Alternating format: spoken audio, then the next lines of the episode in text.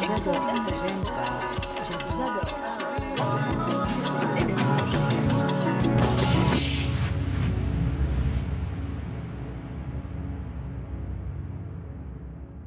Culture sans filtre, la boîte à outils, le marché de l'art. Monet, Picasso, Basquiat, Warhol et des millions de dollars. Le marché de l'art ne cesse de grandir.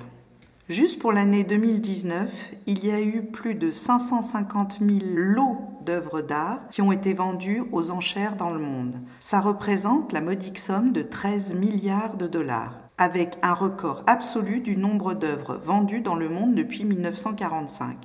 Comment une telle chose est possible alors que tous les économistes nous disent qu'on est en crise? Une telle croissance s'explique d'abord parce que grâce à Internet, on a de plus en plus de facilité d'accéder aux informations sur le marché de l'art. Ensuite, il y a de plus en plus de consommateurs. À partir de 1945, on comptait à peu près 500 000 collectionneurs ou acheteurs d'œuvres d'art. Aujourd'hui, on parle de 120 millions. Et puis, ils sont de plus en plus jeunes. Le marché aussi ne se pas à l'Europe ou aux États-Unis mais en Asie, en zone pacifique, en Inde, en Afrique du Sud, etc. Pourtant, ce marché de l'art rencontre quelques problèmes. Tout d'abord, les chiffres. De nombreux journaux télévisés ou revues spécialisées étalent à leur une les records. Mais ça, ça ne reflète pas du tout la réalité. Les fortunes, les gens qui ont l'argent, investissent toujours dans les mêmes artistes. Et c'est la spéculation et ça rassure. Pourtant, ce qui fait l'intérêt du marché, ça serait sa diversité, avec plus d'artistes représentés, avec des prix équilibrés. Et puis il y a des tendances. Brusquement, il y a une véritable obsession sur l'art conceptuel. Un art qui se base que sur des idées et qui crée un gouffre entre un milieu qui a les codes et qui le comprend et un public qui ne comprend absolument pas pourquoi trois coups de crayon, pour schématiser, représentent une telle somme d'argent. Ainsi, les artistes qui vont pas rentrer dans cette catégorie vont être dépréciés. Or, ce choix ou cette orientation se fait que par une élite. Et ça aussi, ça peut fausser le marché de l'art. Ou alors s'attacher plutôt à de l'art classique ou à des valeurs sûres. Regardons par exemple le marché sur l'art africain. On parle surtout de l'art africain pour ce qui est de l'art ancien, autour des statuaires, mais l'art contemporain africain, il y a des artistes à l'échelle du continent qui produisent, qui créent des choses extrêmement intéressantes, mais qui sont un petit peu oubliés par rapport à ce marché plus classique. Et puis, il y a ce fameux jeunisme. On recherche toujours l'innovation, celui qui fait le buzz, sans pour autant s'attacher à la valeur esthétique ou à la valeur réelle de l'œuvre. Ensuite, concernant ce marché de l'art, il faut dissocier deux choses.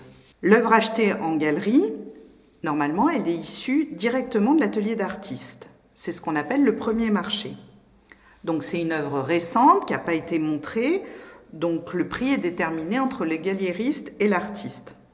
L'œuvre qui est acquise par contre en salle des ventes est un second marché, comme si c'était une sorte d'occasion. Ce n'est pas la première fois que l'œuvre est montrée sauf quelquefois exception comme on l'a vu récemment avec le tableau de Van Gogh qui avait été retrouvé chez un particulier.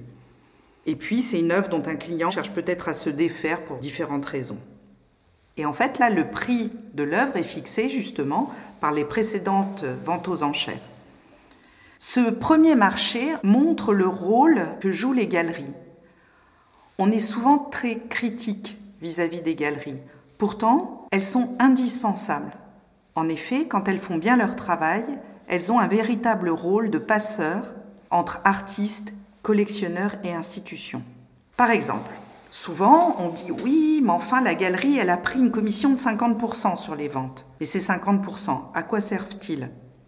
Au loyer, à la communication, à la diffusion des œuvres, au contact avec les institutions pour placer ces œuvres dans les collections, le manque de sérieux de certaines et l'appât du gain d'autres, au détriment de l'artiste, ternissent un peu ce tableau.